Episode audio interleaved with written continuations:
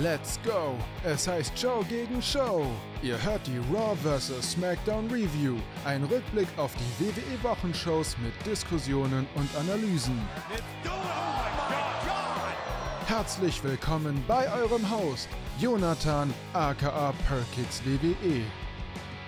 Papa Ruru, der neue King of the Ring und Brock, soon to be WWE Champion Brock Lesnar. Was für eine großartige WWE-Woche uns doch diese Woche wieder hier erwartet hat. Ob sie so großartig war, das werden wir jetzt besprechen. An meiner Seite, ich kann es wirklich kaum glauben.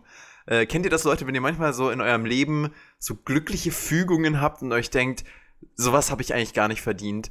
Heute, hier in dieser Review, nicht der Björn dabei. Mit Björn wäre es auch toll gewesen, aber der Björn kann ja, seitdem er busy ist als Lokführer, gar nicht mehr so spät tatsächlich, äh, beziehungsweise nur noch spät und deswegen äh, nicht so früh dabei sein.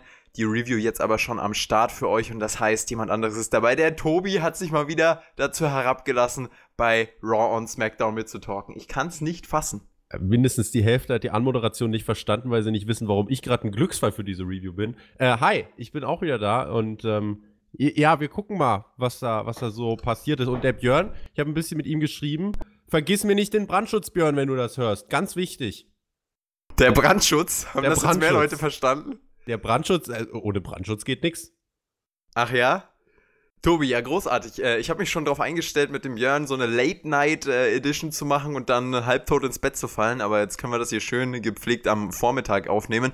Tobi, du hast noch was vorab zu schicken hier im Podcast. Hast du eine Message an die Leute loszuwerden? Ich bin ja ganz gespannt. Ich weiß ja auch gar nicht, um was es geht, hey. ähm, ja, ich habe noch mal vor, mich richtig unbeliebt zu machen, damit. Äh, äh, nee, schick mal den Plug voraus, bevor die Leute abschalten. Leute, der Spotfight Podcast ist immer noch nur bei 7000 Abonnenten. Ist schon okay. Wir sind zufrieden, aber da geht doch noch mehr. Und ich weiß, dass diese Review hier mindestens 10.000 Leute wieder hören werden.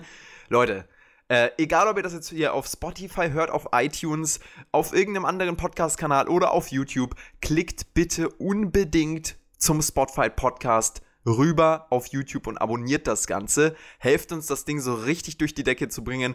Der Wrestling Podcast mit Wrestlern Journalisten und Experten und welche dies auch noch werden wollen. Es wird großartig, Leute. Also seid da mit dabei. Äh, ich lade euch ganz herzlich ein und äh, ja, ansonsten haben wir jetzt auch. Äh, äh, eigentlich ist der Hype jetzt auf dein Announcement so groß, ich, ich darf eigentlich gar nicht weiterplagen. Der Podcast mit Wrestlern, Experten, Journalisten und Bahnfahrern. Ähm, Lass also, ihn! Was habe ich, hab ich, hab ich vorauszuschicken? Ähm, es geht um Raw. Und zwar äh, geht es erstmal um die Meldung. Das soll ja bisher die lupenreinste Paul Heyman Show gewesen sein. Vince McMahon, Triple H und Kevin Dunn waren ja alle nicht da. So, und nun habe ich äh, im, im Medienecho mehr oder weniger am äh, Dienstagmorgen einiges mitgekriegt. Ich habe oft gelesen, es war die schlechteste Raw-Ausgabe seit langem. Äh, einige kamen natürlich auch an und meinten, na, die Show war doch richtig gut. Das haben lustigerweise die meisten erst gesagt, nachdem rauskam, dass Heyman sie fast allein zu verantworten hat. Ähm, so grottenschlecht, wie es einige beschrieben haben, war es nicht, aber ich muss halt trotzdem direkt zu Beginn mal was sagen, womit ich mich wahrscheinlich unbeliebt mache, aber äh, ich habe das als Bedürfnis auf der Seele liegen. Ähm, ich sehe es ja komplett ein, wenn jemand so diese Shows nicht so schlecht sieht wie ich.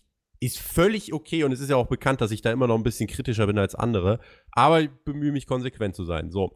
Aber wer diese Show Raw insgesamt als sehr gut bezeichnet, also, ich will nicht in dieser dunklen Welt leben, in der das meine Ansprüche für gute Unterhaltung sind. Wir sind alle Wrestling-Fans und ich finde es auch lustig, wenn wir mal ins Lächerliche gehen.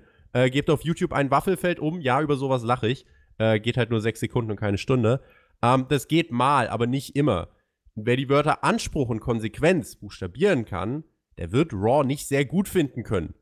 Dir WWE mal als Serie auf Netflix vor würde es nicht funktionieren. Sicherlich muss man die Show deswegen nicht so sehen wie ich, Gottes Willen, das will ich auch nochmal so sagen, aber äh, eine gute Show war Raw eben ganz bestimmt nicht. Und wenn zum Beispiel Leute wie du, das habe ich mir zum Beispiel bei der Clash of Champions Review gedacht, wenn die sagen, sie versuchen positiv heranzugehen, was heißt das denn im Kern? Das heißt im Kern, ja, eigentlich gehe ich mit den Ansprüchen noch ein bisschen weiter runter. Und äh, das ist halt beim WWE-Produkt teilweise eigentlich nicht möglich. Ähm, von daher, ja, es kann immer sein, dass es Menschen gibt, die das anders sehen als ich, weil es natürlich mein subjektiver Anspruch, klar. Ähm, aber wer Raw hier als richtig gute Show oder sogar beste Show seit Monaten verteidigt, der verlangt von diesem Produkt nichts, wirklich nichts, als dass sie irgendwas aus ihren Arenen als Sendesignal versendet bekommen. Ähm, das wollte ich vorweg schicken, weil das hat mich tatsächlich überrascht am Dienstagmorgen, äh, was da für Dinge in Schutz genommen wurden. Natürlich nicht so, äh, ist es auch gar nicht so drastisch schlecht, wie es andere wieder geschrieben haben, aber es war mir ein Bedürfnis, äh, das jetzt mal ganz kurz zu Beginn dieser Ausgabe einzuordnen. Auch, dass es nur, weil es eine Paul Heyman-Show war, wenn wir im Fazit drauf kommen, dass das eben nicht heißt, dass es zwangsläufig eine gute Show sein muss.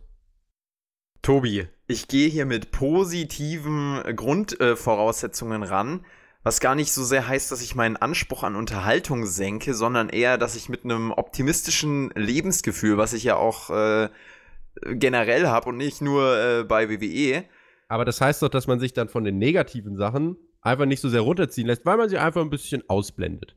Ich, ich weiß nicht, ob es Ausblenden ist. Ich denke, ich gucke WWE einfach mit der, mit der Grundhaltung, die wollen mich unterhalten und ich lehne mich zurück, schaue mir das an, mache mir natürlich Notizen für die Review und so und habe auch dieses Analytische im Kopf, aber ich bin nicht dieser dieser angry Zuschauer, der alles sch schlecht reden will, der, der viele ja auch tatsächlich äh, mittlerweile leider sind, sondern ich schaue mir einfach an, was da passiert. Ich warte vielleicht auch mal ab, äh, eine Storyline schlecht zu reden ähm, und ähm, schaue mir mal an, welche Richtung die überhaupt nimmt und lehne mich da so ein bisschen mehr zurück mit der Kritik als, glaube ich, andere.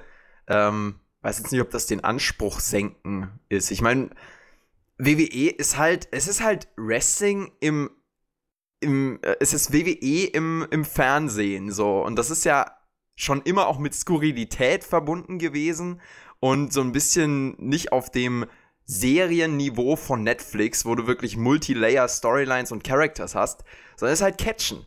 Und das ist halt auch nicht für die Elite der Gesellschaft produziert wahrscheinlich, sondern ähm, für die ganz normalen Familien. Und Was das muss man, so eine ich, zweite Stunde wie bei Raw trotzdem in meiner, also voll okay, wie du das sagst, aber das äh, rechtfertigt in meinen Augen sowas wie diese zweite Stunde von Raw halt nicht ansatzweise. Äh, weil irgendwann, keine Ahnung, sobald du dann noch anfängst, wirklich die Intelligenz des Zuschauers komplett zu untergraben. Ähm, ich habe das äh, auf Twitter zum Beispiel auch gesehen, da hat jemand gesagt, dass diese, diese Raw-Ausgabe in Teilen halt wirklich kein Deut besser war als sowas wie, ich kenne diese Sendungstitel nicht, Berlin Postleitzahl oder Köln dann die Postleitzahl dahinter. Ähm, das ist richtig. Und es gibt äh, auch Leute, die das ja schauen. Das ist ja auch voll okay. Nur, äh, ich will mich da insofern positionieren, dass ich halt äh, der Meinung bin, dass äh, Wrestling doch eigentlich mehr sein kann als stupide, dahingerotzte Soap Opera. Und ähm, Trash ist auch mal okay aber der muss eben nicht anspruchslos sein. Lass uns doch mal drüber sprechen. Seth Rollins hat Raw gestartet und das fand ich tatsächlich als äh, Anfangssegment schon mal gar nicht verkehrt. Das Schöne bei Wrestling ist ja, dass es in Segmenten aufgeteilt ist und dass du das eine Segment total schlimm finden kannst und das nächste dann wieder mega gut, weil es andere Leute und ein anderer Kontext ist. Ähm, Seth Rollins redet über seinen Titelverlust bei Clash of Champions. Die Tag Team Titel hat er verloren, aber den WWE Universal Champion Titel hat er verteidigen können. Hat hier auch nochmal Braun Strowman overgebracht, hat ihm Props gegeben. Außerdem kündigt er an, er wird gegen Bray Wyatt im Hell in a Cell Käfig antreten. Dieser Bray Wyatt, der meldet sich auf dem Titantron zu Wort und warnt Seth Rollins in seiner typisch schizophrenen Art. Was hast du hier mitgenommen aus diesem Anfangssegment? Ich habe aus diesem Anfangssegment mitgenommen, dass ich Rollins als Champion irgendwie, ich werde noch nicht so wirklich warm damit. Ähm, der ist aber auch so eine subjektive Sache, finde ich nicht so wirklich sympathisch. Aber man muss eben anerkennen, dass er im Ring durchaus liefert, wenn er nicht gerade drei Pay-Per-Views in Folge gegen Baron Corbin in den Ring steigen muss. Äh, was er hier gesagt hat, fand ich dann weitestgehend ziemlich generisch. Äh, auch so dann dieses Yowie Wowie und so. Irgendwie kommt es nicht an, aber äh, was das Ganze natürlich derzeit trägt, ist Bray Wyatt. Und ähm, anders als andere bin ich der Meinung, dass Wyatt mit der Präsentation, wie man ihn reingebracht hat, auch zum Titel gehen muss. Und es ist immer noch ein sportlicher Wettkampf und die Superstars treten an, um irgendwann Champion zu werden. Und warum nicht mal den Mut beweisen? Da müssen wir uns auch mal an die eigene Nase packen, finde ich. Wir wollen immer die ganze Zeit neue Ansätze. So, und hier bekommen wir einen. Wyatt ist dominant und wird von 0 auf 100 ins Titelgeschehen gebuckt. Das ist ja im Endeffekt äh, was wir wollen, dass jemand rüberkommt wie eine ernsthafte Bedrohung. Wyatt tut das mit dem neuen Gesamtpaket zu 101 Prozent. Und hier fackelt man nicht lang. Ähm, Wyatt muss und wird bei Hell in a Cell den Titel gewinnen. Das Segment hier zum Auftakt hat mir auch gefallen, ja. Wir kommen straight to the case. Und ja, Wyatt ist das mit Abstand interessanteste an WWE derzeit. Das ist definitiv äh, der Fall. Und die Storyline wird natürlich jetzt hier bei Hell in a Cell wahrscheinlich noch nicht gipfeln, aber ein Titelgewinn von Bray Wyatt, wenn man den denn verankern will, dann ist da, denke ich, diese Woche mit Hell in a Cell und dem Fox-Start, das ist schon, denke ich, die äh, ja, Zeitspanne, in der das sich am meisten anbietet, Hell in a Cell als Pay-Per-View und dann äh, direkt mit dieser neuen Ära, die WWE dann hat, ein neuer Champion auf der Raw-Seite, dann wahrscheinlich auch auf der SmackDown-Seite, da kommen wir noch später zu. Bray Wyatt vor Universal Champion. Das waren eine, einige der letzten Worte fast äh, in der Clash of Champions Review und äh, die werden wahrscheinlich auch äh, dann äh, ja für Hell in a Cell Realität werden. Davon gehe ich aus. Seth Rollins auf der anderen Seite holt dich nicht so ganz als Champion ab. Er war ja sogar Double Champion. Also die, die Voraussetzungen waren krass und äh, ist jetzt aber nicht mehr Double Champion. Dolph Ziggler und Robert Root, die beiden haben sich ja den Titel von vom guten Seth Rollins und von Braun Strowman gesichert. Haben hier gefeiert bei Raw mit The Revival. Die Raw und SmackDown Tag Team Champions finden sich ganz toll und äh, Braun Strowman sieht das aber ein bisschen anders. Den hat man hier reingebuckt. Man hat nicht mehr Seth Rollins direkt hier in dieses Segment reingeschickt, aber Braun Strowman kam raus, hat alle vier zerlegt und äh, den Tag Team Champions mal gezeigt, was hier abgeht. Das Gipfeltreffen der Tag Team Division. Eigentlich ein Sinnbild. Braun Strowman, äh, der es am Vortag nicht geschafft hat, mit Seth Rollins, ähm, Robert Root und Dolph Ziggler zu besiegen, kommt hier raus, vermatscht, geht. Ähm, ihr habt ja gesagt, die Luft ist raus in der Tag Team Division. Es unterstreicht das hier, als wüsste WWE das auch. Ähm, Strowman, muss ich ganz ehrlich sagen, nutzt es, glaube ich, nichts mehr, Geeks zu zermatschen. Ich glaube, wir haben mittlerweile alle verstanden, dass er groß und böse äh, sein kann. Und ja, aber Robert, der Aufbau nach der Niederlage war ja schon auf jeden Fall eine, eine gute Sache. Also, dass man trotzdem zeigt, okay, er verliert gegen Rollins, aber hier bei Raw war ja trotzdem das Ziel, ihn klar aufzubauen. Einmal in der Promo natürlich von Rollins, hier auch in dem Segment zu zeigen, Strowman, der haut immer noch rein, obwohl er jetzt hier den Titel nicht gewinnen konnte. Auf Kosten der Tag Team Champions mhm. beider Brands. Ähm, Root entkommt dann, weil er im Main Event gegen Rollins antritt, äh, nicht im Voraus tot sein sollte. Das ist äh, okay. Aber ja, ich bin der Meinung, dass du äh, Strowman auch etablieren kannst oder rebounden lassen kannst, ohne äh, nochmal zu zeigen. Hier übrigens, die Tag Team Champions, also die sind gar nichts wert. Die müssen euch eigentlich überhaupt nicht interessieren. Die Paarung Revival und Root und Sigler ist ja ganz, ganz interessant, dass man die hier zusammengestellt hat. Äh, ja, schleimige Heels, so. Und Verlierer. Und, und Verlierer kann man vielleicht auch noch mit anfügen. Äh, das haben wir hier in diesem Segment äh, gesehen. Hat aber irgendwie zusammengepasst. Also diese, diese beiden neuen Champion Tag Teams, das hat harmoniert. Robert Root haben wir auch separat dann nochmal später gesehen gegen Seth Rollins. Rollins war in diesem Match der Raw Main Event, by the way, kurz vor dem Sieg. Da gri äh, greift äh, Dorf Ziggler ein, ganz genau. DQ Finish der OC kommt noch dazu, Luke Gallows, Carl Anderson und auch AJ Styles. Fünf gegen einen. Und dann haben wir gesehen, Seth Rollins, der hat wohl nach seinem Social Media Eklat keine Freunde mehr. Da kam ganz, ganz lange niemand raus, um, um ihm zu helfen. Aber dann aus alten Zeiten noch der gute Kane, The Big Red Machine, rettet Seth Rollins. Bis dann der Fiend auch noch rauskommt. Kane abfertigt und Seth Rollins einschüchtert. Also das war ein Schluss von Monday Night Raw, hey. Heftiges Leben, heftige Sache und äh, Seth Rollins steht hier wirklich äh, von, von allen Seiten konfrontiert und jeder, jeder will ihn irgendwie einschüchtern, beziehungsweise ähm, nur einer will ihn retten und das ist sein äh, manchmal anzugtragender ehemaliger roter Freund. Wir waren in Knoxville. Äh, insofern, wenn du Einwohner dieser Stadt bist, kannst du sagen, ja, mein Bürgermeister war noch mal im Main Event vom Catch äh, dass natürlich dieser Main Event äh, Rollins vs. Root existierte nur für das, was danach kam. Deswegen will ich gar nicht so groß über das Match reden. Äh, eine Sache noch. Wer glaubt, dass Robert Root in diesem Leben noch mal irgendwas mit dem Universal-Titel zu tun hat, der möge bitte die nächstmögliche Türe nehmen. Ähm, ja, nach dem Match im Jahr 2019 bei der Flagship-Show Monday Night Raw auf den großen Plot-Twist Kane hinzuarbeiten, kann man natürlich auch kritisieren. Äh, auch, dass er danach quasi ähm, der 52 Jahre alte Mann zermatscht fünf Stars, darunter drei Champions im Vorbeigehen. Aber Gott sei Dank kam ja danach noch was. Äh, deswegen finde ich es nämlich äh, vertretbar. Wyatt äh, kam halt noch mal und ähm, man unterstreicht nochmal, der Fiend kann auch den bösen Feuermann äh, mit der Mandible Claw am Boden halten. Nichtsdestotrotz, ich bin der Meinung, das kannst du auch ohne Beatdown lösen, also ohne dass Kane vorher fünf Leute zermatscht. Aber es ist vertretbar. Es hat einen Zweck erfüllt. Wyatt geht nochmal gestärkt aus dem Ganzen hervor. Und ähm, ja, der Fiend mit 1 zu 0 im Titelmatch. Ich glaube, er wird davor auch nicht nochmal ein Match bestreiten bei Raw. Das wird jetzt so ähm, wahrscheinlich weitergehen. Aber du hast das gerade schon angesprochen, ne? Es sieht ja wirklich so aus, als gäbe es, es, als wäre es glasklar, dass Wyatt diesen Titel gewinnen muss. Alle sind sich da auch einig, ohne Ausnahme. Ich sehe das auch so, aber irgendwie traue ich dem Ganzen noch nicht.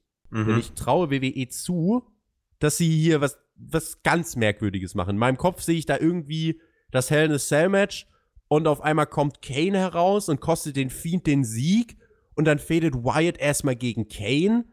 Es ist ganz dunkel und ich hoffe, dass es inständig nicht dazu kommt. Aber irgendwie ist mir das im Moment alles noch ein bisschen zu offensichtlich. Ich, ja, ich kann es verstehen. Ich hoffe wirklich, dass man diesen offensiven und offensichtlichen Weg wählt und Bray Wyatt wirklich straight äh, zum Titel pusht. Äh, ich glaube tatsächlich aber auch, dass äh, Kane hier keine Rolle mehr spielen wird. Also wenn man das mit einem eigenartigen Finish dann beendet bei Hell in Cell, dann wird es jemand anderes sein als Kane, der da noch mit eine Rolle spielt, weil der ja in äh, Knox County hier ganz schön busy ist.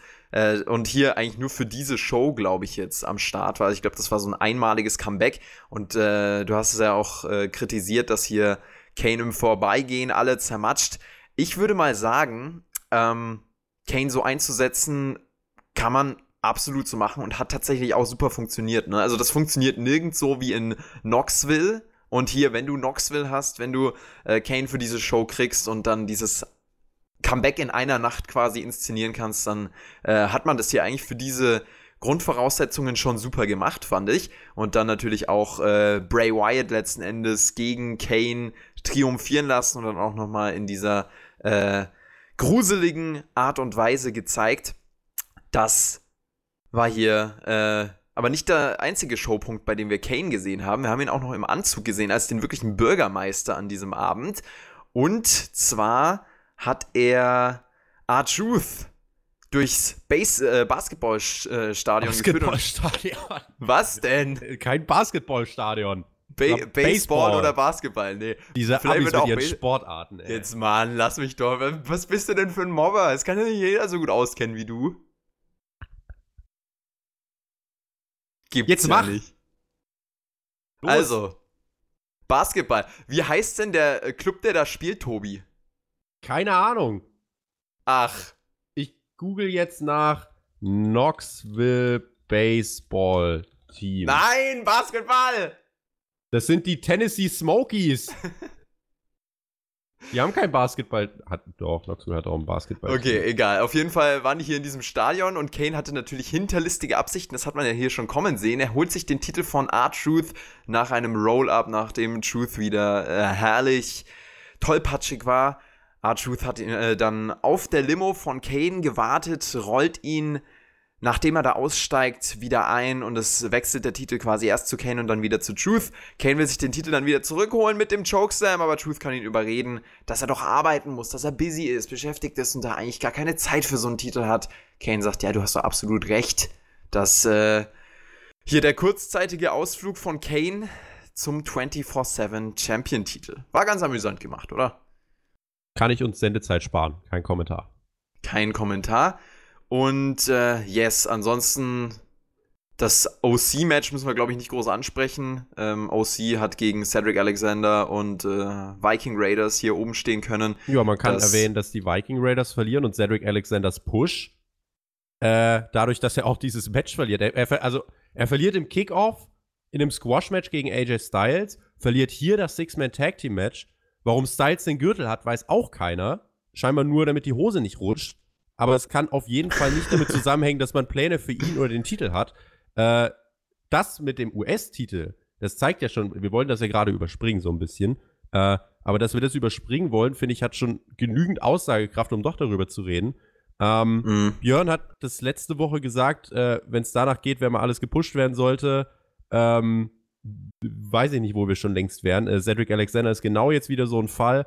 Äh, Aber sollte Cedric Alexander wirklich so krass gepusht werden? Also, der hatte ich jetzt nicht so in Erinnerung, dass der so einen, so einen krassen Push bekommt. Der war eigentlich eher dieser Underdog, der jetzt für den US-Title vielleicht ein bisschen aufgebaut wurde, aber sonst halt, glaube ich, jetzt nicht so eine große Rolle spielt wie dem auch sei, egal was man mit ihm vorhatte, äh, selbst wenn es ein Push hätte werden sollen, dafür ist das Produkt viel zu inkonsequent.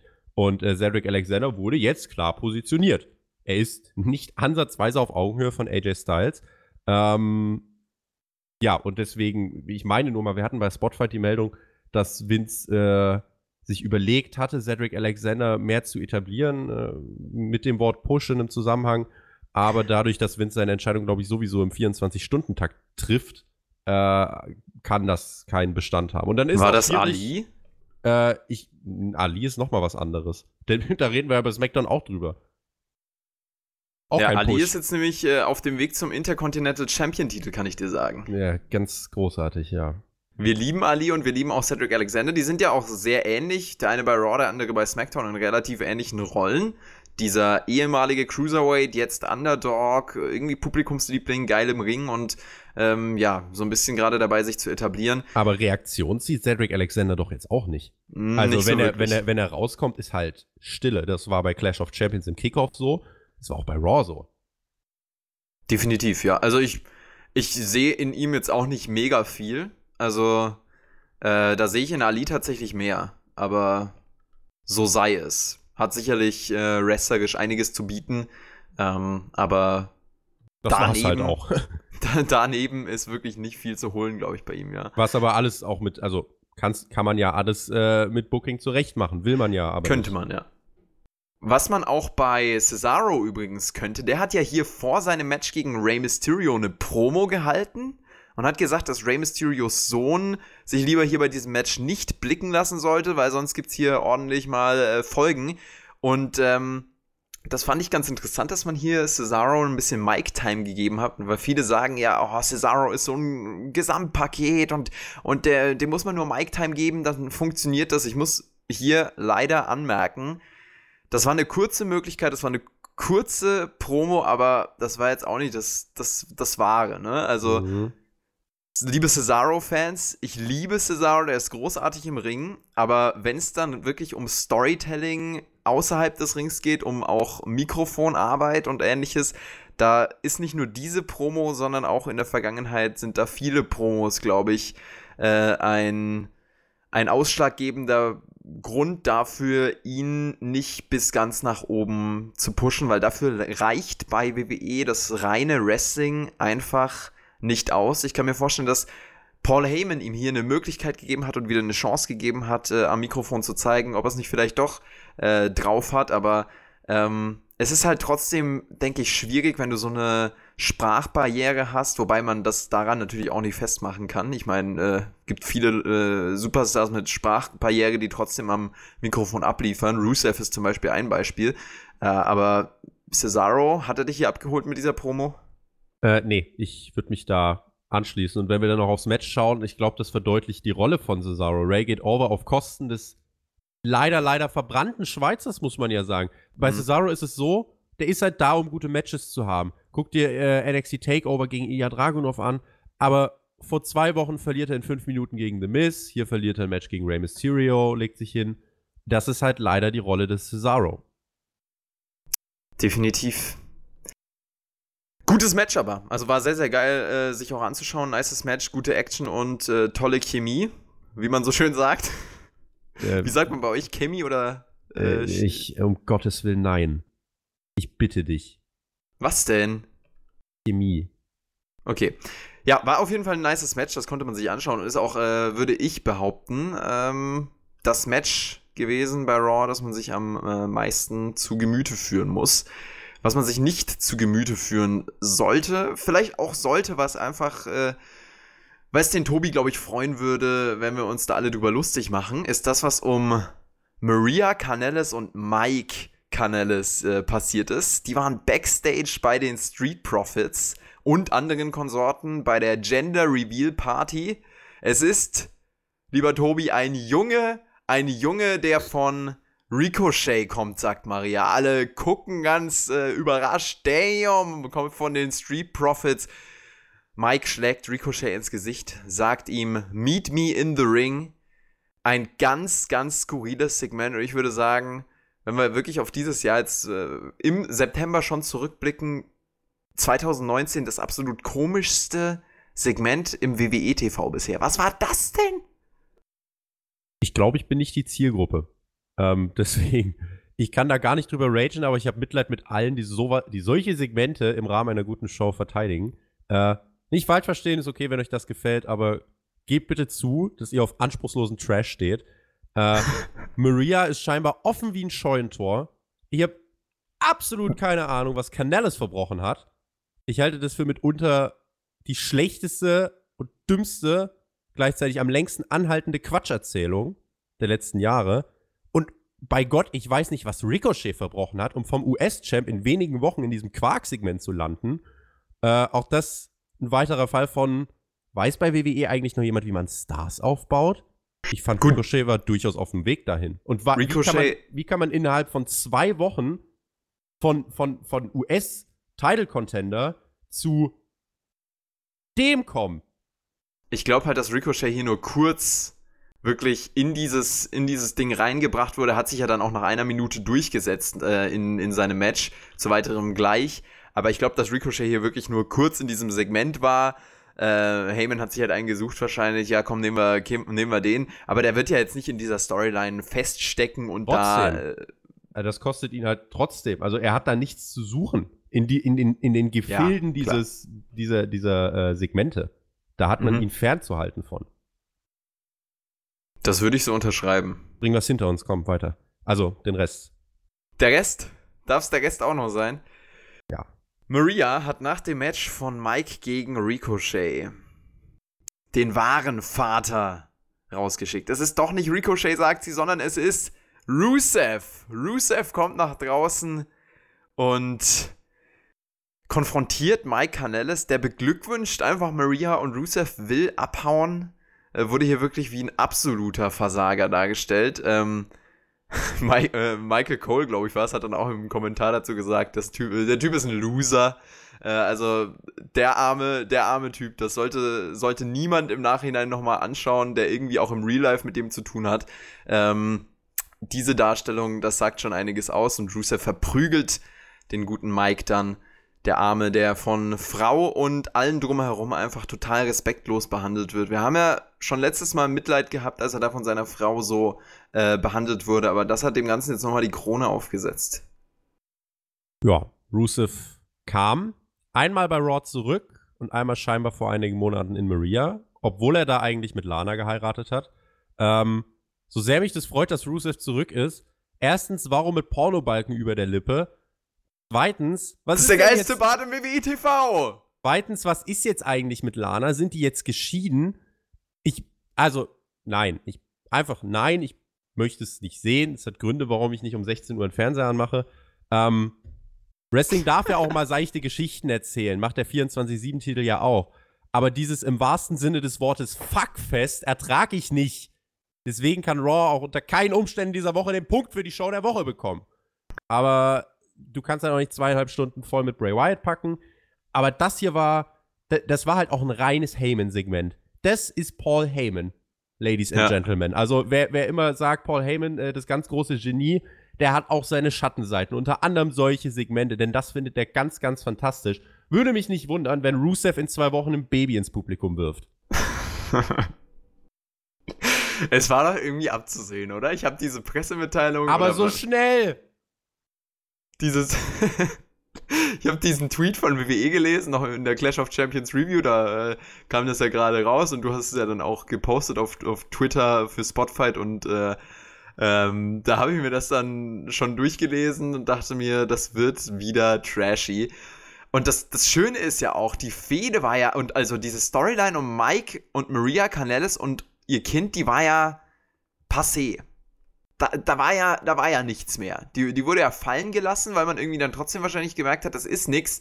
Aber dann lässt man Heyman hier wieder die äh, Show übernehmen und auf einmal gräbt er diese Sache wieder aus, die er vor äh, einem Monat ganz witzig fand. Es ist wirklich zum Schießen und dann äh, sowas, ja. Großartig, mehr oder weniger. Ich würde eher sagen weniger. Äh, aber es gab ja auch noch ein Segment, um das jetzt hier einfach auch direkt mal zu beenden, diese, diesen, diesen Quatschpunkt von Monday Night Raw, äh, über den man nicht näher nachdenken sollte. Der, glaube ich, fast eine halbe Stunde ging. Schon sad, ne? Äh, diese zweite Stunde von Raw war ein Fiasko insgesamt. Also da gab es das. Äh, da gab, es gab ja zwei Matches: Ricochet, Mike Canellis, Rusev, Mike Canellis, 24-7-Titel äh, mit Abzügen äh, Cesaro gegen Mysterio, was wirklich ein gutes Match war, war diese zweite Stunde von Raw unerträglich. So kann man das unterschreiben. Aber, Tobi, wir haben ein interessantes Backstage-Segment gesehen. Und zwar haben sich die Authors of Pain mal wieder zurückgemeldet. In einer Vignette im Anzug saßen sie da rum und haben sich äh, bedrohlich zu Wort gemeldet. Ein ähm, ja, Zeichen, dass sie bald zurückkommen werden, gegeben. Das äh, hat man jetzt hier die letzten Wochen sowieso ein bisschen erwartet. Die Authors of Pain, die sind wieder fit, die sind ready for comeback und jetzt hat man eben diese Vignette hier gebracht. Wahrscheinlich wird das aber, äh, so gut diese Vignette auch gewirkt hat, nicht groß äh, weiterhin aufgegriffen, sondern es wird das weiterhin charakterlose Zerstörerteam bleiben, das es vorher war. Und äh, ja. Die werden diese Tag Team Division definitiv nicht retten. Ganz genau. Mehr muss man dazu auch, glaube ich, nicht sagen. Ähm, die Frauen haben ja in Sachen Tag Teams auch was abgeliefert. Sasha Banks und Bailey traten an gegen Alexa Bliss und Nikki Cross. Der Sieg für Bailey und Banks im Non-Title-Match hier haben Alexa Bliss und Nikki Cross jetzt hier ihren Roadblock gefunden. Sie verlieren hier als Champions in diesem Non-Title-Match. Eigentlich muss ja jetzt das Titelmatch folgen. Oder Nö. ist es gar nicht der Fokus? Nö, muss es nicht wenn jemand aufgepasst hat, dann wisst ihr, dass äh, Banks und Bailey gesagt haben, dass sie diese Frauen-Tag-Team-Titel für wertlosen Dreck halten. Warum sollen sie also daran interessiert sein? Von daher wüsste ich nicht, warum hier ein Titelmatch folgen sollte. Ähm, also wenn die Champs, äh, wenn es wirklich Titel gibt in dieser Promotion, auf die manche keinen Bock haben, dann gibt es da auch kein Titelmatch. Haben die ja gesagt. Die wollen die Titel nicht. Von daher gut für Bliss und Cross. Ähm, man hat hier die Kräfteverhältnisse, finde ich, trotzdem relativ deutlich dargestellt.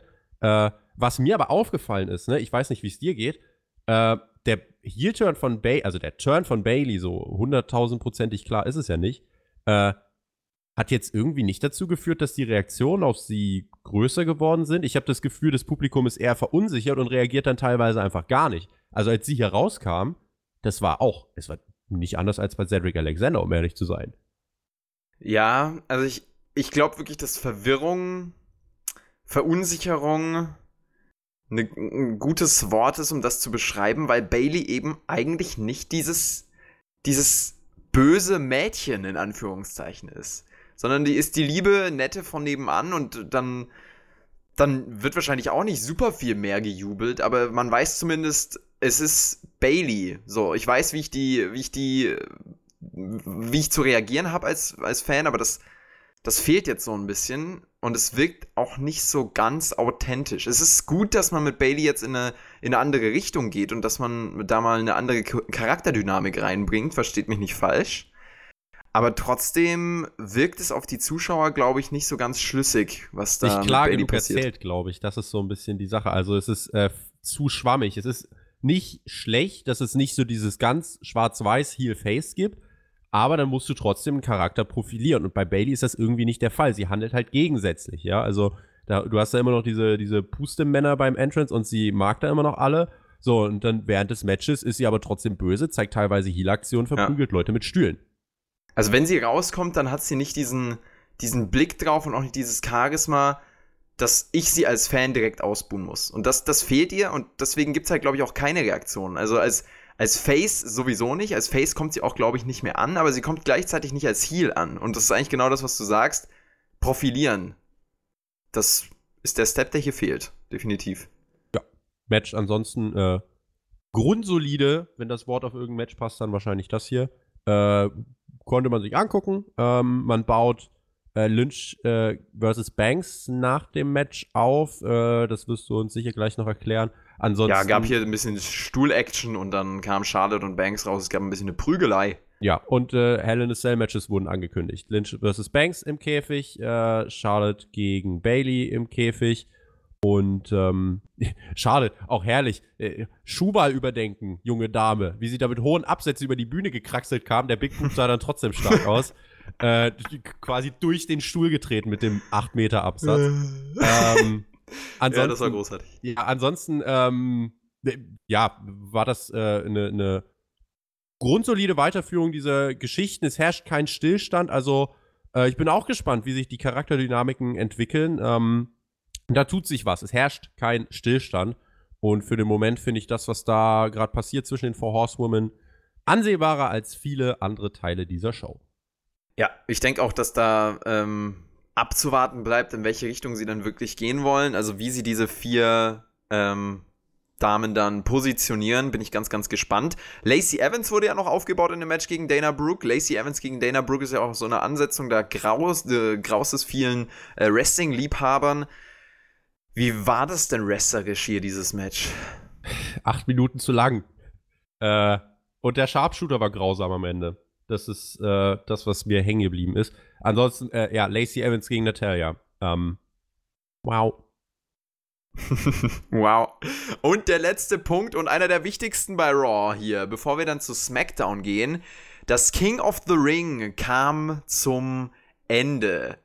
Baron Corbin stand gegen Chad Gable. Beide Männer haben sich durchgesetzt gegen so viele und äh, ja, haben jetzt hier um die Krone gefightet. Ging fast 20 Minuten lang. Drama, Action und äh, Chad Gable hat hier wirklich, also da hat man wirklich nochmal gesehen in diesem Match, der hat gegen Baron Corbin ja mal ganz, ganz wunderbar funktioniert. Mit Gable ähm, macht man in diesem King of the Ring Turnier jetzt auch relativ aus dem Nichts, muss man sagen, wieder was. Und ähm, dieses Potenzial, das ist auf jeden Fall zu erkennen. Das ist nicht verschwendet, dass man ihn hier jetzt in diesen Spot gepusht hat. Am Ende hat es trotzdem nicht gereicht für den letztendlichen Sieg und nach einem wirklich innovativen, starken End of Days kann sich Baron Corbin hier durchsetzen. King Corbin, dein dunkelster Albtraum ist in Erfüllung gegangen. Hm, schauen wir mal, ob das gleich wirklich so dunkel wird. Äh, zunächst, der Stellenwert des King of the Rings, ich fand's schade. Irgendwie von Pay-Per-View zu Ende erste Stunde von Raw. Ich finde, der Stellenwert des Turniers wird damit nicht äh, rechtermaßen repräsentiert. Das Match mit 20 Minuten finde ich lang und am Anfang war es auch echt ruhig, aber am Ende muss man sagen, war das Publikum drin. Und warum? Sie wollten Gable als, als Sieger sehen. Mhm. Und ähm, das lag hier auch, so fair muss man sein, an Baron Corbin, muss ich sagen. Der hat als Heel in diesem Match durch gutes Heel-Work ähm, es geschafft, dass die Fans nicht abschalten wollten. Die Fans wollten dranbleiben. Sie wollten unbedingt sehen, wie Gable dieses Match gewinnt. Das ist der entscheidende Unterschied. Ähm, dass Corbin das Ding gewinnt, war letzten Endes vorhersehbar und ich gebe zu, im Laufe des Turniers hat er sich wirklich gesteigert. Auch so fair muss ich nochmals hier sein. Und Du hast ja immer nach einem guten Baron Corbin Singles Match gesucht. Hast du es hier gefunden? Uh, ich suche nach sehr starken Baron Corbin. Äh, Baron ah, das war doch hier jetzt schon super. Also, also was heißt super? Ist so ein, so ein weiter Begriff, aber puh, also das war, war, war ein war, gutes Match. Überdu war überdurchschnittlich. Ein sehr gutes Match, ja. War überdurchschnittlich. Äh, sehr gut würde ich noch nicht sagen, es war überdurchschnittlich. Ähm, deswegen, ja, ansonsten an dem Match kannst du nichts aussetzen. Auf jeden Fall eines der besseren Baron Corbin-Matches, wenn nicht vielleicht sogar das beste. Ähm, allerdings, du hast in diesem Turnier Buddy Murphy, Andrade, Samoa Joe. Was haben wir nicht vor dem Turnierstand alles philosophiert, wer es werden könnte? Nie fiel der Name Baron Corbin als favorisierter Sieger, außer um einen schlechten Witz zu machen. Jetzt ist es geworden und man hat es, das muss man definitiv festhalten, besser umgesetzt als gedacht. Ich bleibe aber trotzdem dabei, dass man damit die Chance verpasst hat, einen der Teilnehmer, die noch im Turnier waren, nach vorne zu bringen. Ich hätte hier lieber jemanden gesehen, der wirklich davon profitiert und frischen Wind bekommt. Denn so wirkt es gewissermaßen so, als wäre der ganze Sommer, als hätte er nie stattgefunden. Lustigerweise mhm. aus dem Internet, äh, Kommentar, den ich hier einschiebe, was findet WWE so an Baron Corbin? Hat jemand geantwortet, was findet jemand an WWE? Nee, aber im Ernst, also das King of the Ring Finale gehört am Ende für mich zu den Highlights von Raw. Bewertet man das Turnier in seiner Gesamtheit, sehe ich unterm Strich aber mehr verpasste Chancen, als dass ich denke, dass Corbin jetzt wirklich davon profitieren kann. Ähm, und was ich halt auch, was, was so ein fader Beigeschmack ist, Baron Corbin war vor diesem Turnier eine der meistgehassten Personen im TV.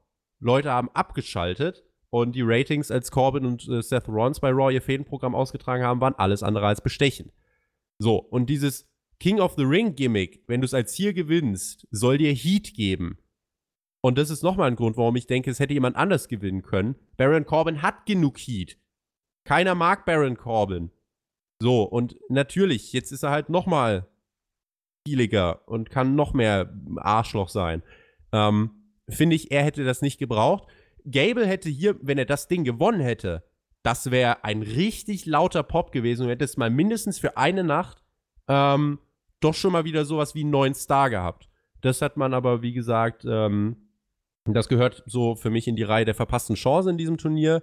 Äh, wir haben eigentlich einen großen Mangel an wirklich glaubwürdigen Faces, finde ich, bei WWE. Es geht immer nur um Heat, Heat, Heat, Heat. Spotify.de gibt so einen Artikel von mir dazu. Ähm, und das Einfach nach Heat, Heat, Heat suchen. Es bestätigt sich hier irgendwie schon wieder. Man wählt lieber den Weg über Heat. Baron Corbin, den keiner mag, gewinnt mit dem Ergebnis, dass ihn keiner mag und das ist als Progress für dieses Turnier, finde ich, am Ende zu wenig, wenngleich Baron Corbin hat sich gesteigert, gute Matches gezeigt, eines seiner besten äh, im TV hier gegen Chad Gable gezeigt. Ähm, das finde ich, äh, bleibt so unterm Strich am Ende des Turniers mhm. stehen. Ja, wer, wer nach dem Match noch sagt, dass äh, Baron Corbin nicht wresteln kann, der macht sich spätestens jetzt lächerlich. Ähm, das war schon super.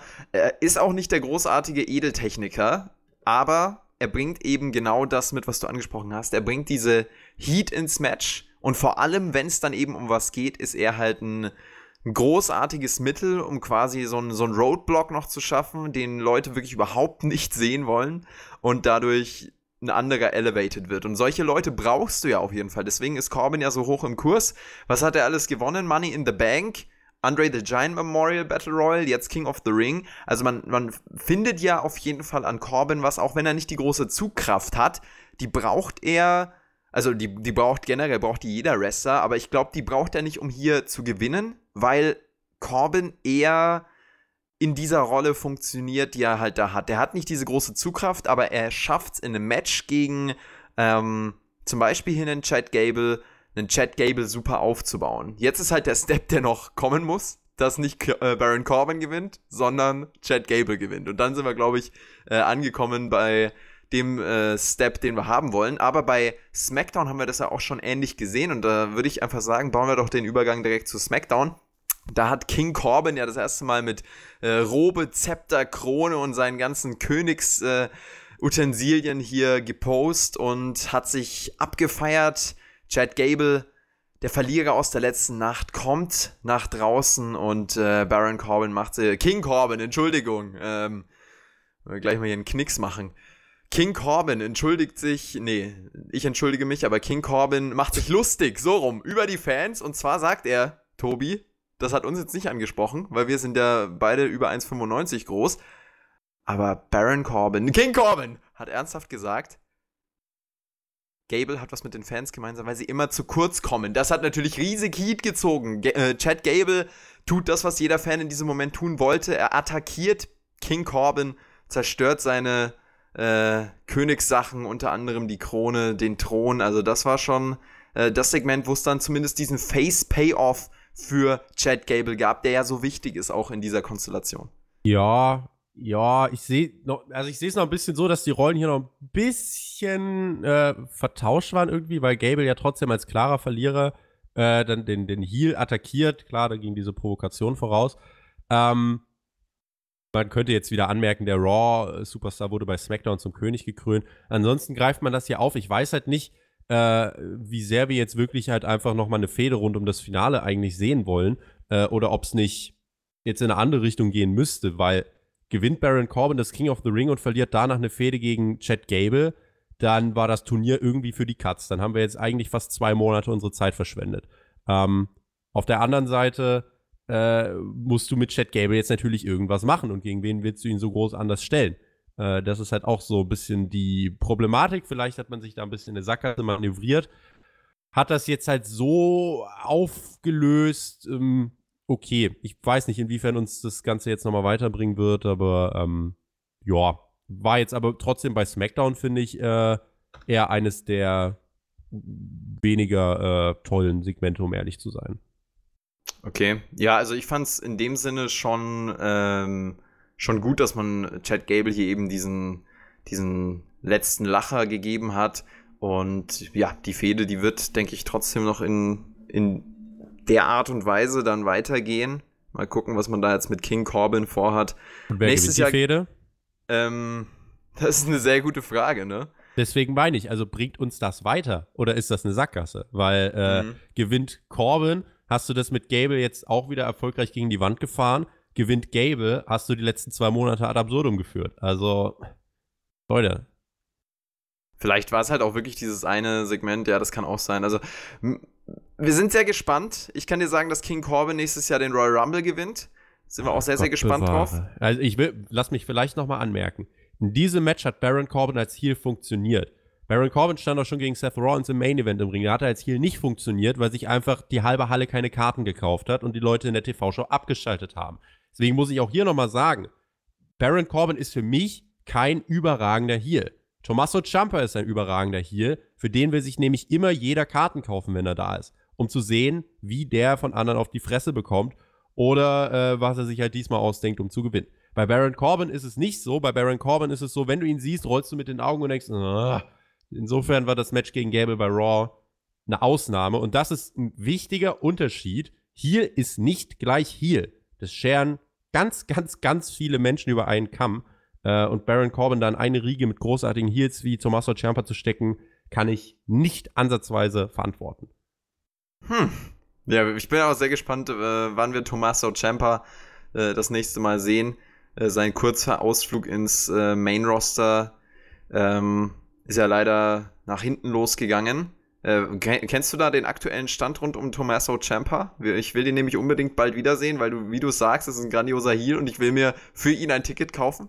Hier gerade der Rehabilitationsphase. Wahrscheinlich äh, äh, ich denke mal, November kann man als realistischen Zeitpunkt festhalten und dann muss man jetzt mal gucken. Letzte medizinische Tests, Nackenverletzung ist immer ein schwieriges Ding. Wir sehen bei Page, wo das hinführen kann. Hm. Äh, deswegen warten wir mal ab, aber also dürfte noch in diesem Jahr, glaube ich, soweit sein. Ist auch leider nicht so weit weg äh, wie bei Page, also von, von dem Stand, äh, den Page da aktuell hat. Das ist ja wirklich auch, wenn man, wenn man drüber nachdenkt, ganz, ganz, ganz, ganz herzzerreißend eigentlich, äh, kann man sagen. Und wenn Tommaso Ciampa hier wirklich mit dieser Verletzung dann seine Karriere beenden muss, so weit war diese Verletzung nicht davon weg, dann ähm, ja, müssen wir da nochmal einen extra Podcast über Tommaso Ciampa auf jeden Fall machen, weil das ist ja ein äh, großartiger Typ. Genau wie übrigens Eric Rowan. Weißt du, was an Eric Rowan das Beste ist?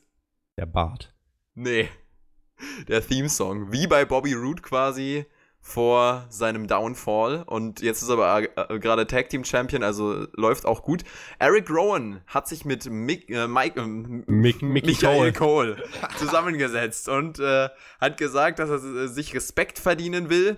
Er lässt sich nicht mehr rumschubsen. Hat hier diese Backstage-Promo gehalten ein bisschen unnatürlich gewirkt, finde ich. Also, weiß nicht, fandest du die Promo hier äh, gut? Hat die dich abgeholt? Hat die dich in den Charakter von Eric Rowan reingezogen? Das war ja das Ziel hier, glaube ich, was man verfolgt hat mit diesem Segment. Er kommt ja aus dem Wald und so war auch die Promo. Hölzern. Äh, es, und mein, mein, mein Problem mit dieser Promo war auch, Jonathan hat sich gemutet, wahrscheinlich rollt er gerade aus seinem, aus seinem Balkon raus. Roffel, ähm, ja, also das ist so dieses alte, ist diese alte Chat-Kürze, ich kann es euch sagen, Roffel ist hier gerade Programm, ey. Ähm, nein, und bei Rowan, also äh, die Promo hölzern und vor allem der Inhalt. Also, du hast diese zwei Mordanschläge, wofür der Typ, äh, keine Ahnung, äh, der, der kann dann, äh, ja, ins Gefängnis wandern dafür. Und der Grund für diese Anschläge ist, wollte den Angst machen.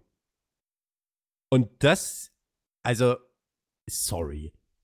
Diese Begründung ist halt auch äh, für diese Fehde, die ist so absolut unpersönlich. Warum traut man sich nicht einfach mal einen tiefgründigen Grund und nicht so eine oberflächliche, lauwarme Aussage zu liefern? Warum hast du versucht, Roman Reigns zweimal umzubringen? Ich wollte ihm Angst machen. Also, sorry. Das fand ich äh, eher auch, ähm, naja, auch mit dieser Promo im Rahmen, das wirkte so ein bisschen, ja, es war absolut keine Rechtfertigung für das, was dann passiert ist. Man versucht, glaube ich, mit dieser Fehde gerade irgendwie noch die Kurve zu kriegen. Äh, ist leider nahezu unmöglich. Also, und lang fand ich das Interview tatsächlich auch für den Inhalt, den es transportiert hat. Also, es ging, glaube ich, über fünf Minuten. Äh, von daher, ja, ja, hat mir das, was später kam, besser gefallen. Johnny ist wahrscheinlich beim Lachanfall. Hatte, hatte, wo bist du hingerollt? Hast Warte, du, hast du wieder empfangen? Ich komme gerade wieder. Moment, ich muss mir wieder hier positionieren erstmal vors mir. Hi. Leute, Hi. ich bin zurück. Ähm, ja, äh, genau, also wie, wie ging es denn weiter? Ich äh, habe nur ein bisschen noch mitgehört, was du gesagt hast, hast bestimmt recht. Äh, auf jeden Fall äh, haben wir später... was ist denn, nein, warte, doch, dann lass uns darüber reden. Was, also, ich plane einen zweifachen Mordanschlag und dann fragen mich die Leute, warum hast du es gemacht? Und du sagst, wollte ihn Angst machen. Die Fehde ist auch durch. Also, das ist auch wirklich eine absolute Frechheit, wie du halbwegs vielversprechendes Fädenprogramm mit einer doch auch längerfristig erzählten Storyline, wie du das wirklich wieder so an die Wand fahren kannst, das ist mir ein Rätsel. Äh, und generell, wenn es um Langfristigkeit geht, dann ist es bei WWE dieser Scheideweg. Entweder es wird richtig gut oder es wird richtig schlimm. Und ähm, dieses Jahr haben wir zwei Beispiele von großen, langfristigen Fäden bekommen, die richtig schlimm waren.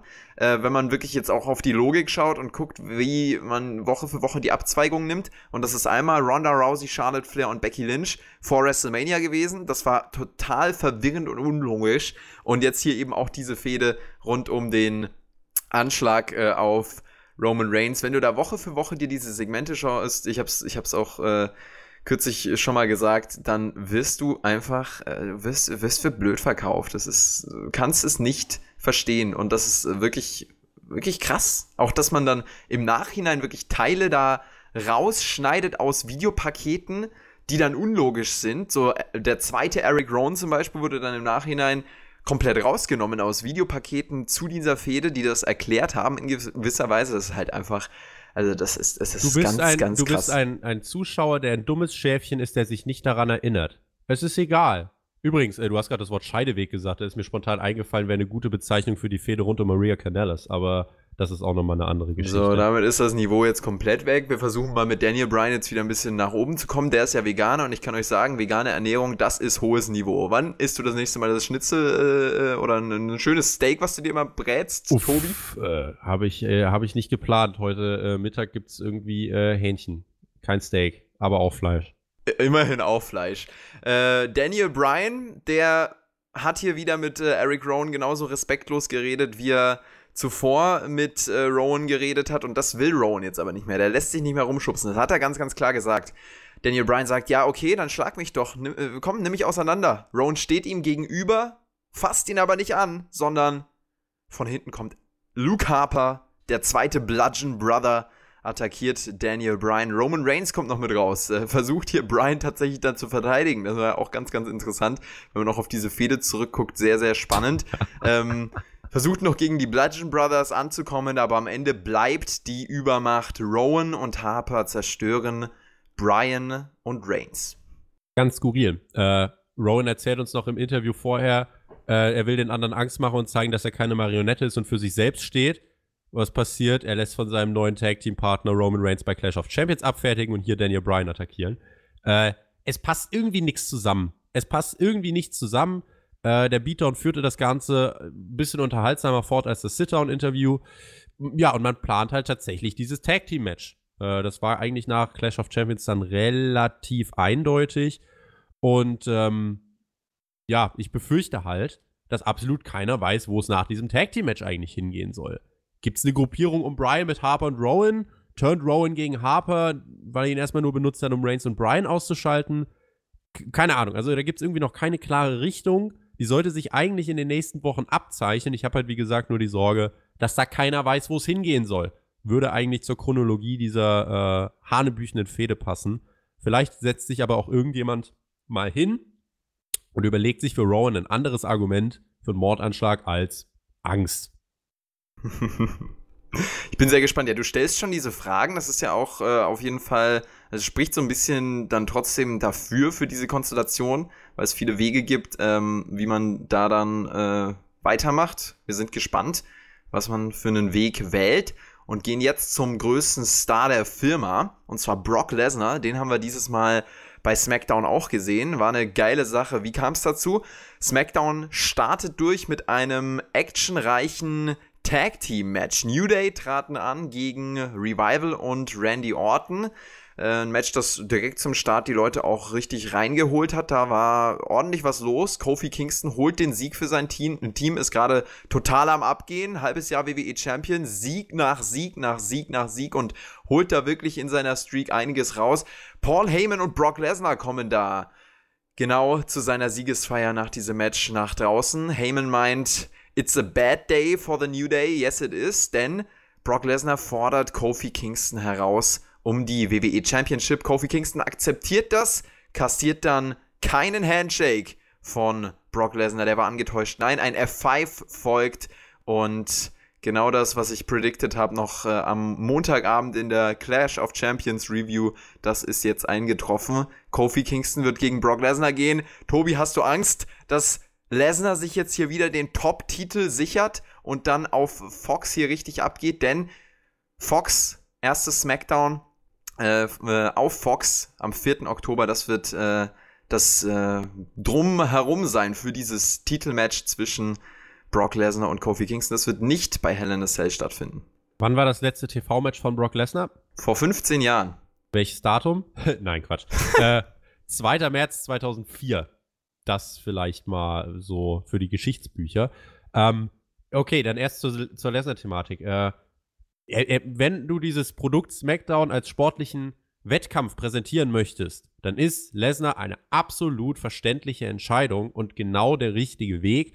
Ähm, ich habe jetzt auch gelesen, einige sagen, ah, Lesnar muss sich das Titelmatch nicht verdienen. Äh, auf der anderen Seite, Kofi hat bei SmackDown eigentlich jeden besiegt in den letzten sechs Monaten. Ähm, und Lesnar, ja, ist halt jemand, der konstant halt in Titelmatches steht. Von daher, ich finde das schon so okay. Ja, er muss Aber, sich auch das Ganze nicht verdienen, weil er einfach die größte Glaubwürdigkeit in diesem Business hat. Es gibt keinen genau. glaubwürdigen genau. Wrestler als, äh, als Brock Lesnar. Glaubwürdigkeit ist genau das Stichwort. Mit Brock Lesnar kannst du ein Produkt glaubwürdiger vermarkten als mit Kofi Kingston. Deswegen finde ich das auch äh, völlig in Ordnung. Was aber dann mitkommen muss, ist natürlich, wenn Lesnar WWE-Champion wird, dann muss dieser Champion bei SmackDown in der Wochenshow auch regelmäßig auftreten. Also eigentlich muss Lesnar alle 14 Tage mindestens da sein. Wahrscheinlich überschüttet Fox äh, nach der ersten Ausgabe mit 7 Milliarden Zuschauern äh, WWE mit noch mehr Geld und äh, will noch mehr. Mal gucken, wie sich das dann langfristig entwickelt. Aber ich kann mir schon vorstellen, dass wir Lesnar tatsächlich öfter sehen werden. Die Tatsache, dass er sein erstes TV-Match seit Ewigkeiten bestreitet unterstreicht das ja. Ähm, und es unterstreicht vor allem auch, wie ich finde, dass SmackDown in zweieinhalb Wochen unsere neue A-Show sein wird. Also, das ist halt auch nochmal, ähm, finde ich, das, was da mitschwingt. Ich würde aber trotzdem ganz gern ähm, über das äh, Match reden vorher, New Day gegen mhm. äh, Revival und Orton. Denn als der New Day rauskam, äh, der, der Kommentar begann ja auch so, ja, die sind ja nicht mehr Tag Team Champions. Warum haben die sich denn so gefreut? Ja, die sind immer happy, die sind wie ich, die sind Optimisten. Ich liebe die. Ich kann mich die da haben, gut reinversetzen. Die haben die Tag-Team-Gürtel ihres SmackDown-Rosters an Raw verloren. Und natürlich, der Roster-Split ist egal, aber es ist eben nicht offiziell aufgehoben. Und auch wenn wir das nicht immer ansprechen, weil es uns zum Hals raushängt, keine Ahnung, wenn Schiedsrichter im Fußball jedes Spiel mindestens eine gravierende Fehlentscheidung trifft, Klar hast du dich nach dem zehnten Mal dran gewöhnt, aber ist der Effekt dann deswegen egal, weil sich jeder dran gewöhnt hat, dass er nicht pfeifen kann? Nein. Also von daher finde ich, kann man das hier auch ruhig mal wieder ansprechen. Äh, mit Sigler hält ein SmackDown Superstar einen Raw Tag Team Titel, mit Revival ein Raw Team die SmackDown Tag Team Titel und es wird in keinem Satz auch nur ansatzweise von irgendwem erwähnt. Und ich als Zuschauer wäre halt komplett für blöd verkauft, so nach dem Motto, ja, denkst du doch eh nicht drüber nach. WWE hat halt das Glück, dass es noch genügend Menschen gibt, die äh, entweder sowieso alles feiern auch wenn Vince persönlich einen Haufen auf die Kamera setzt. Aber äh, das ist halt so eine Sache, bei der ich mir denke, komm. Also, nee, geht halt nicht. Könnt ihr mir nicht erklären. Äh, aber ansonsten dieses, ähm, dieses Match ging 20 Minuten, aber war richtig gut. Das war ein richtig gutes Six-Man-Tag-Team-Match zum Opener von SmackDown. Und als Lesnar dann rauskam, du hast, glaube ich, die ersten 40 Minuten von SmackDown nur damit, äh, mit diesem New Day-Match und ähm, dann halt eine halbe Stunde war es. Äh, New Day-Match und dann die Bekanntgabe Kofi gegen Lesnar. Das ähm, ja, war die erste halbe Stunde. Es war ein Viertel der Show. Ein Viertel dieser Show. Ähm, aber dafür war es, wie ich finde, ganz unterhaltsam. Aber trotzdem, ich habe das Match gesehen, habe mir gedacht, warum stört das keinen, dass SmackDown die Tag Team-Titel verloren hat? Mhm. Naja. Ja, interessant. Äh, es war definitiv ähm, ein sehr, sehr actionreicher und sehr, sehr auch äh, reinziehender, nenne ich es mal, Start von SmackDown. Also wenn ich das äh, gucke als Live-Zuschauer am Dienstagabend äh, vor meinem amerikanischen Röhrenfernseher in Kentucky, nee, ich höre jetzt auf, ähm, dann will ich da nicht wegschalten, weil das einfach, weil das, weil das geil ist. Du startest mit einem Match. Ähm, das ist auch genau der, der Showanfang, den ich eigentlich als Wrestling-Fan mir wünsche. Und dann hast du auf einmal hier, ähm, hast natürlich den Sieg von, von, von New Day und dann hast du hier äh, Brock Lesnar aus dem Nichts, ohne eine große Ankündigung oder so. Äh, by the way, Brock Lesnar sollte auch öfter mal Bart tragen, äh, weil das Bart sieht Lesnar. hart badass aus, ganz genau. Ich habe auch äh, eines der Videos, was in letzter Zeit am krassesten abging auf äh, meinem Kanal, war äh, die Geschichte von Brock Lesnars Schwert.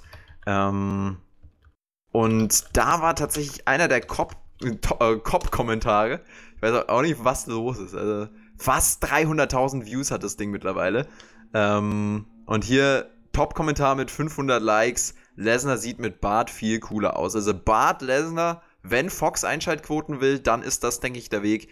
Die ähm, Wahrscheinlichkeit, dass Brock Lesnar einen Bart trägt, ist nämlich deutlich größer als von WWE gute Storylines zu bekommen, würde der Tobi jetzt sagen. Aber ich bin Optimist, ich äh, freue mich darauf und ich warte nur drauf, bis wir die nächste großartige Fehde im WWE TV bekommen.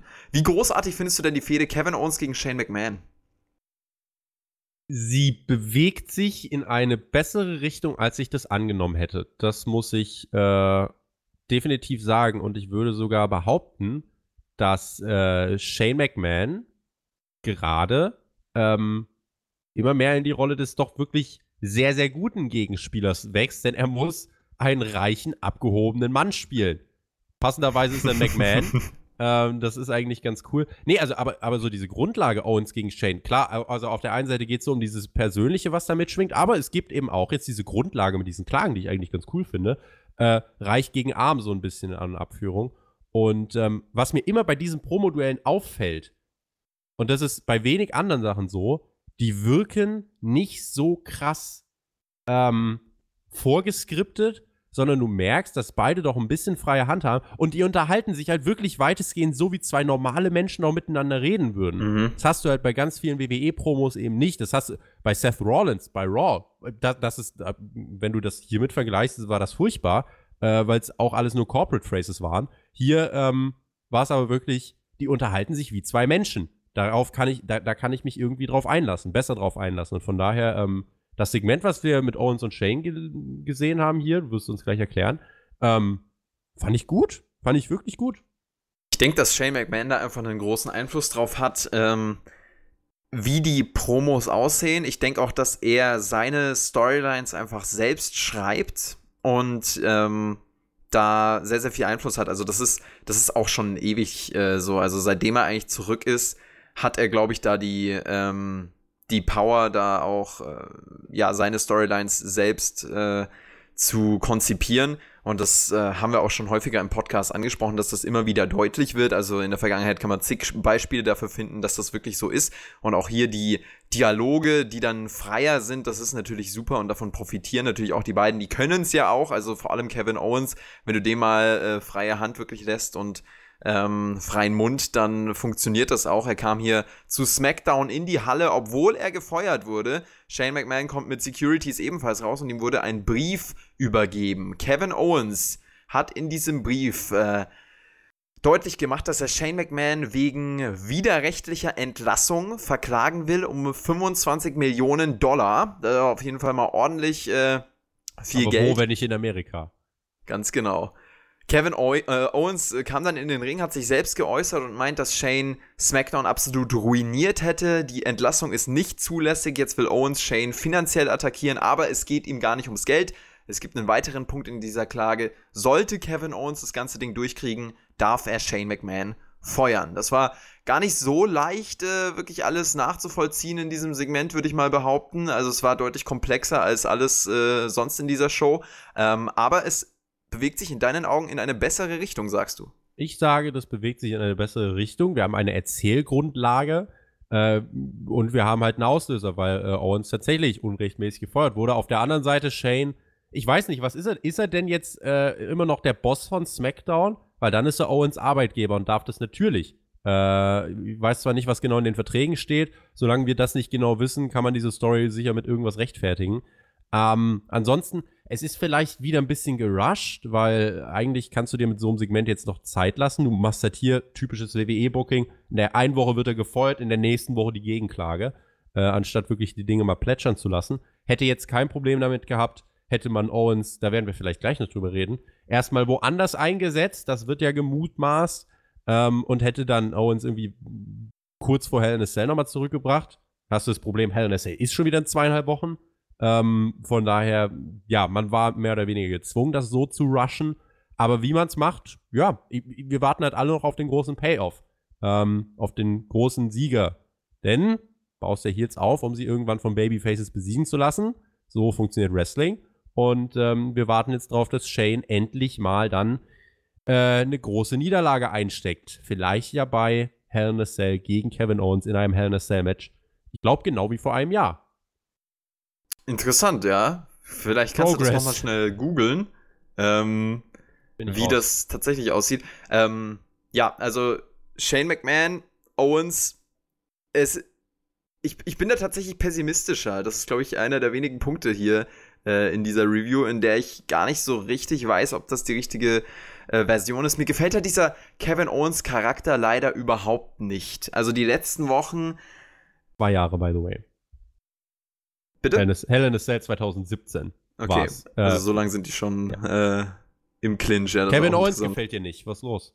Ja, Kevin Owens als äh, Charakter funktioniert halt äh, als Face-Charakter, würde ich sagen, gar nicht mehr so gut wie noch vor einem Monat. Vor einem Monat hatte er wirklich seinen Peak, würde ich mal behaupten. Aber mittlerweile ist er halt nicht mehr dieses coole Face, sondern er, er hat ja letzte Woche genau das gesagt, was Shane McMahon wollte, weil er einfach nicht gefeuert werden wollte. Und tada, er wird gefeuert.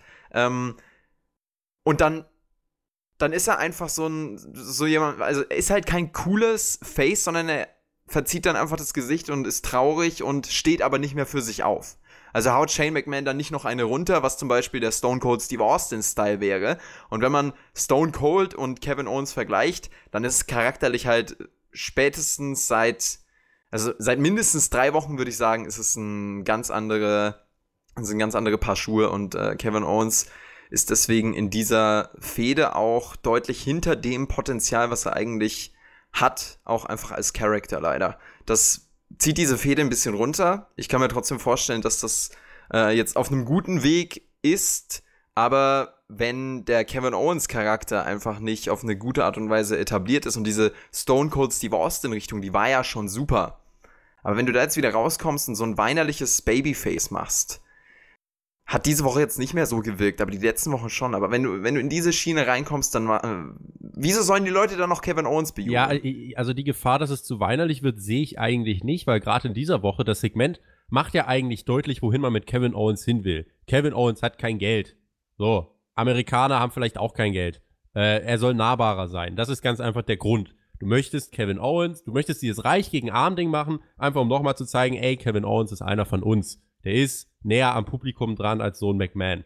Und äh, deswegen sollen die Leute auch mitfiebern. Deswegen werden sie auch mitfiebern, weil eigentlich funktioniert sowas äh, immer. Und äh, ich glaube, wenn Owens auf Shane trifft bei Hell in a Cell äh, und ihn dann besiegt, dann wird auch der Pop groß sein, wenn man es entsprechend erzählt. Deswegen finde ich das voll okay, dass man mhm. da hier diesen Aspekt reinbringt, so Owens muss aufpassen, weil äh, seine Familie dranhängt Und er kann nicht einfach, äh, ja, alle kaputt hauen. Also das war ja damals bei Austin nie so, dass man gesagt hat, oh, Austin muss aufpassen, dass er irgendwann kein Geld mehr hat. Bei Owens hat man halt gesagt, ja, bei ihm hängt eine Familie dran, es hängt ein Haus dran. Deswegen kann er nicht einfach so äh, wie ein Bekloppter auf Shane McMahon einbrawlen. Und insofern finde ich, schlägt man hier eigentlich eine ganz gute Brücke, um das noch ein bisschen zu ziehen. Äh, ergibt Sinn und äh, ist eine gute Grundlage. Und deswegen finde ich das origineller als vieles andere, hm. was wir sonst sehen. Also es, es, ergibt schon Sinn, ja, doch, da hast du schon recht. Ähm, und auch diese zusätzliche Charakterdynamik mit dem Geld, dass er da eben eine gewisse Vorsicht äh, walten lassen muss, ja, das, das hat schon definitiv einen auch guten Hintergrund, mit dem sich die Leute identifizieren können. Er darf halt diesen Faktor nicht verlieren, dass er für sich aufsteht. Weil wenn er der ist, der sich rumschubsen lässt, dann verliert er diese Identifikation, weil das ist genau das, was nämlich der Amerikaner, der typische Amerikaner, denke ich, oft auch ist. Äh, jetzt reden wir über, über Amerikaner auf dem Arbeitsmarkt, aber wenn ich mir in, wenn ich mir wirklich in so eine, so eine klassische Familienvater-Situation vielleicht reinversetze, der hat nicht die, die größte Position in seiner Firma ähm, und dann steht er auch nicht für sich auf, obwohl er eigentlich gerne aufstehen würde. Und das war ja das, was Stone Cold Steve Austin dann so großartig gemacht hat, dass er genau das gemacht hat, was alle um ihn rum, jeder Fan nicht machen kann, weil er sonst gefeuert wird. Und diese Dynamik hast du halt mit Kevin Owens jetzt nicht mehr. Äh, aber wenn man da vorsichtig ähm, ne, bleibt und er eben nicht diese Vorsicht da komplett hat, aber trotzdem in seinem Charakter das dann authentisch erzählt ist, dann funktioniert es natürlich. Er hat sich ja jetzt getraut, gegen die McMahon-Familie zu klagen. Was ja eigentlich, äh, wo, der, wo der jeder äh, halbwegs äh, fachkundige Rechtsanwalt von abraten würde, gegen dieses Monstrum zu klagen. Äh, er hat es getan. Er ist aufgestanden dagegen und jetzt muss man halt schauen. Äh, vielleicht, weiß nicht, wollen wir noch drüber reden? Äh, ich bin mir jetzt gerade gar nicht mehr so sicher. Ähm, Stichwort NXT. Wir haben ja jetzt diese Woche heute Abend äh, die erste NXT-Ausgabe auf dem USA Network, wo wir alle ganz gespannt sind, wo wir auch äh, am Freitag mal drüber reden werden beim Spotify Podcast. Äh, also es wird nicht direkt eine Review geben, aber Freitag werden wir auch mal gerade mit Blick auf die Zuschauerquoten ähm, ein bisschen Resümee ziehen. Äh, Owens hat ja angedeutet, er könnte vielleicht bei NXT landen. Jetzt ist halt diese erste NXT-Ausgabe so zugeklatscht bereits. Also da so viele Highlights, eins jagt das nächste. Die werden bei dieser ersten NXT-Ausgabe ein überragendes, sensationelles Feuerwerk sondergleichen abfeuern und einmal aus allen Rohren schießen, wie es nur geht. Ähm, da bin ich mir sicher. Und ich glaube, da passt er dann doch gerade irgendwie nicht so rein. Also dann sollte mhm. man lieber sich jetzt aufs Main-Roster mit Shane fokussieren und das bei Hell in a Cell zu Ende bringen und dann irgendwie Owens mal langfristig als Contender, vielleicht sogar mal für Lesnar aufbauen. Irgendwas musst du ja machen bei SmackDown. Du brauchst bei SmackDown Faces, gegen die Lesnar antreten kann. Owens ist so einer und äh, deswegen finde ich, sollte man sich im Main-Roster auf ihn fokussieren und ihn jetzt nicht erstmal rausnehmen, denn dafür ist er eine der tragenden Säulen von SmackDown immer noch und äh, kann da auch ab Oktober ein ganz, ganz wichtiger Bestandteil werden. Definitiv und äh, ich denke, Kevin Owens äh, wäre bei NXT mehr als gut aufgehoben, äh, aber generell überall, wo er ist, ist er gut aufgehoben, würde ich sagen, weil ähm, ja, einfach abgeht. Also gerade ist er wirklich eins seiner Karrierehochs, muss man sagen. Äh, auch wenn sein Charakter jetzt die letzten Wochen geschwächt wurde, aber auch in dieser Storyline jetzt mit Shane McMahon, da sieht ja alles andere als verkehrt aus. Und WWE setzt ja auch auf ihn, ob das dann bei NXT oder ähm, SmackDown sein wird. Das warten wir mal ab. Heavy Machinery haben gegen das B-Team sich durchgesetzt. Irgendwas dazu? Äh, ein Squash. Ich habe eine andere Frage. Wo ist eigentlich oh, Alistair Black? Wo ist er? Ja, ist eine gute Frage. Ich habe ihn nicht ja, gesehen. Der ist ja komplett weg. Der ist, glaube ich, nach dem SummerSlam hat er nochmal ein Match gegen Cesaro bestritten. Und seitdem ist er weg. Das sind wie vier, fünf Wochen, über einen Monat weg. Das ist so eine, der könnte vielleicht wieder zu NXT zurück. Weil der hat im Main Roster. Der hat doch neulich hat er doch ein Match gegen Shelton Benjamin gehabt Ach, hier. Stimmt. Ja, und dann kam auch gar nichts mehr, ne? Anfang September haben wir ihn, glaube ich, das letzte Mal tatsächlich gesehen, ja. Und dann war, war nichts mehr los, richtig. Ja, das ist halt einer, der im Main Roster so absolut null gezündet hat. Der einfach hochgezogen wurde, ohne Plan. Aber jetzt, da du mit NXT einen dritten TV-Brand hast, äh, wäre es mehr als äh, sinnvoll, ihn da zurückzustecken, weil im Main Roster hat er einfach keinen Platz im Moment. So doof das ist, äh, dass Leute wie Baron Corbin einen Platz haben und Alistair Black nicht, aber ist halt so. Deswegen vielleicht kann man Black irgendwie bei NXT wieder unterbringen, wobei ich weiß auch nicht, wo er da genau gerade reinpasst. Aber gut, äh, ja, ich wollte nur mal einschieben, ne? Alistair Black, der eigentlich Teil von SmackDown ist. Ein überragender Wrestler mit gutem Charakter, guten Charakteranlagen, wird hier komplett äh, aus dem Fokus verloren. Schade, ja. Sind wir mal gespannt, wo es mit ihm hingeht. Ansonsten haben wir ein Frauensegment noch gesehen, der Rapper Offset. Ist der in deiner Spotify-Playlist? Nicht ansatzweise. Hat, Sash, hat Sascha Banks mit äh, nach draußen geholt. Die hat ein Match gegen Charlotte Flair bestritten. Charlotte gewinnt das fast mit dem Figure 8 Leglock. Da greift Bailey ein. Carmella kam dann hier dazu. Also nicht Becky Lynch, sondern Carmella, die hilft Charlotte. Ja, klar, weil die sind ja in, in der Vergangenheit immer Freunde gewesen. Sie gleicht das Ganze aus und so kann Charlotte äh, hier dann trotzdem noch oben stehen. Ich habe mich gefragt, so wer kommt gleich? Becky oder Ric Flair? Den haben wir auch gesehen. Es kommt halt Carmella. Äh, natürlich nicht so wirklich zu erklären. Äh, äh, keine Ahnung. Gut, äh, will ich jetzt aber auch nicht irgendwie zerreißen. Das ähm, nehmen wir jetzt einfach mal hin insgesamt ähm, ja solide Fortführung von diesen äh, von vom Geschehen rund um die Frauen. Zwei Wochen muss man jetzt noch irgendwie überbrücken. Vielleicht kommt man ja doch noch auf die Idee, was zu erzählen. Es ist ja so viel Geschichte zwischen all denen und ich fände es echt schade, wenn äh, die, die Fäden jetzt auf Hell in a Cell äh, zugespitzt werden mit Eingriffen und Attacken, obwohl so ein Hell in a Cell Match, wie ich finde, eigentlich mit Persönlichkeit zugespitzt werden sollte. Hell in a Cell war ja mal eine Zeit lang, ich habe das damals in der äh, großen Fehde von Edge und dem Undertaker, äh, habe ich das damals ähm, wirklich fürchten gelernt, dieses Match, kann ich fast schon sagen. Da war ich noch ein, ein tiefster Mark und äh, habe echt gedacht, boah, krass, diese, das Hell in a Cell Match kann halt das Karriereende für Edge sein. Mittlerweile hat sich das ja ein bisschen verändert. Hell in a Cell hat mittlerweile einen eigenen Pay-Per-View. Aber trotzdem kann man, finde ich, für Hell in a Cell Matches wirklich ähm, Dinge ganz final zuspitzen und sie sollen das Ende einer Geschichte darstellen. Ich glaube, es wird nachher in der Cell weitergehen, aber ich würde mir halt wünschen, dass einfach noch ein bisschen mehr Substanz da ist. Also, du hast halt Charlotte Banks, Bailey ähm, und, und äh, wen vergesse ich? Lynch. Ähm, die, die vier, die halt so eine prägende Figur im Frauenwrestling im Mainstream waren. Du kannst so viele Dinge erzählen, so viel Persönlichkeit reinbringen und du machst es wie mit jeder anderen Fehde Eingriffe und Attacken. Und das ist halt ein Erzählelement, das bei WWE mittlerweile so ausgelutscht ist. Und ähm, da, da ist unfassbar viel Luft nach oben. Das ist so, wie es hier ist, jetzt nicht verkehrt, das ist nicht schlecht, aber da wäre so viel mehr drin. Man könnte so viel mehr draus machen. Man gibt sich aber hier, wie ich finde, mit deutlich weniger zufrieden und das finde ich schade.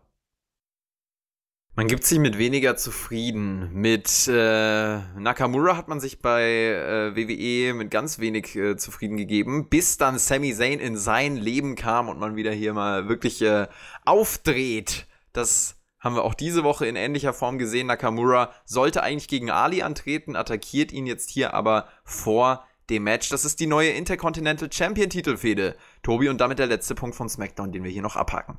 Schade, denn irgendwie gar nicht so viel dazu aus, äh, aufgeschrieben. Äh, außer es löst nichts in mir aus.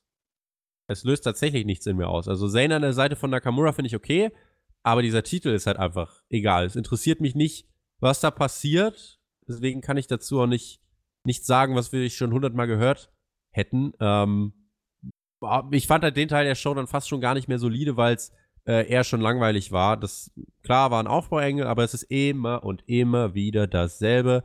Aufgewärmter Brei. Ali wird gerade auch wieder, nachdem er eigentlich vor dem Sommer, wie ich finde, auf einem guten Weg war, äh, auch zu einem dieser komplett austauschbaren generischen Gesichter. Von daher, ja, war halt da. Ali hat noch Potenzial zu ganz, ganz großem, sage ich dir. Ja, wer denn noch? Also, äh, so viele haben das. Was bringt dir das denn? Wenn du nichts der braucht, machst. Der braucht einfach mal wieder so ein Gauntlet-Match.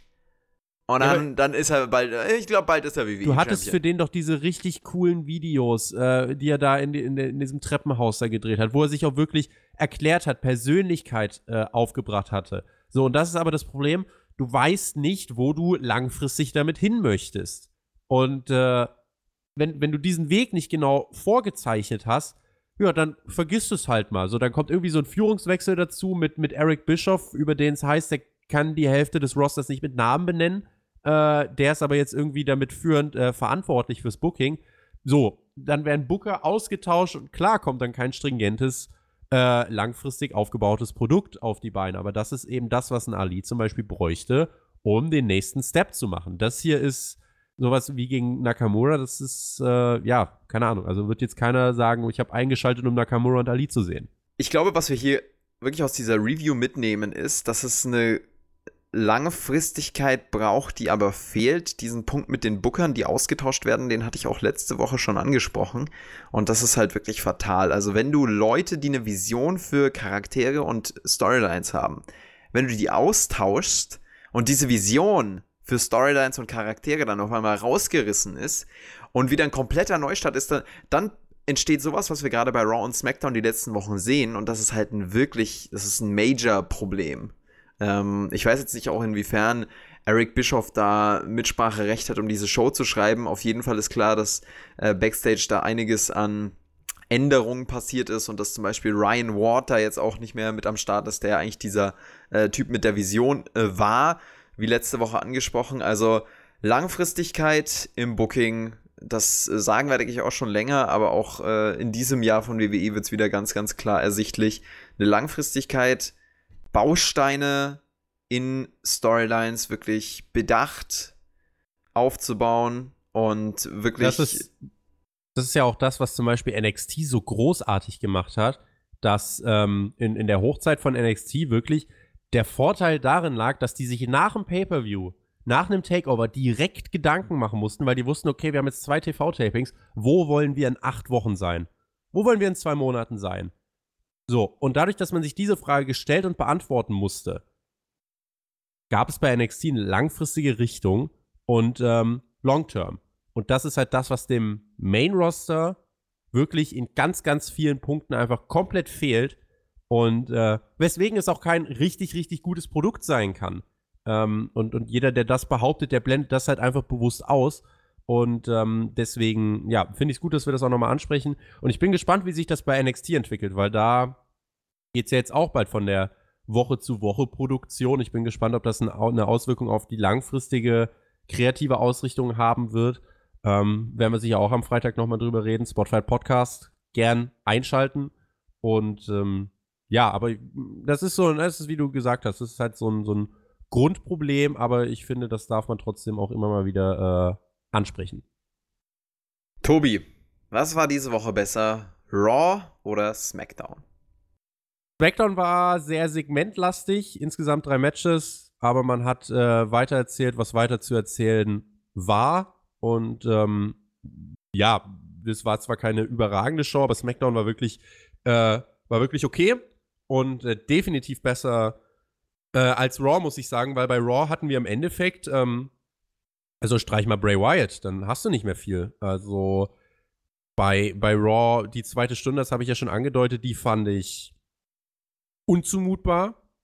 Aber was man, was man sich anschauen kann, also der, der Aufbau rund um das Frauengeschehen war okay. Äh, Seth und Bray Wyatt kann man sich angucken. Das King of the Ring Finale tatsächlich, ja, ich empfehle Baron Corbin bei Raw, wenn man was schauen möchte, dann das.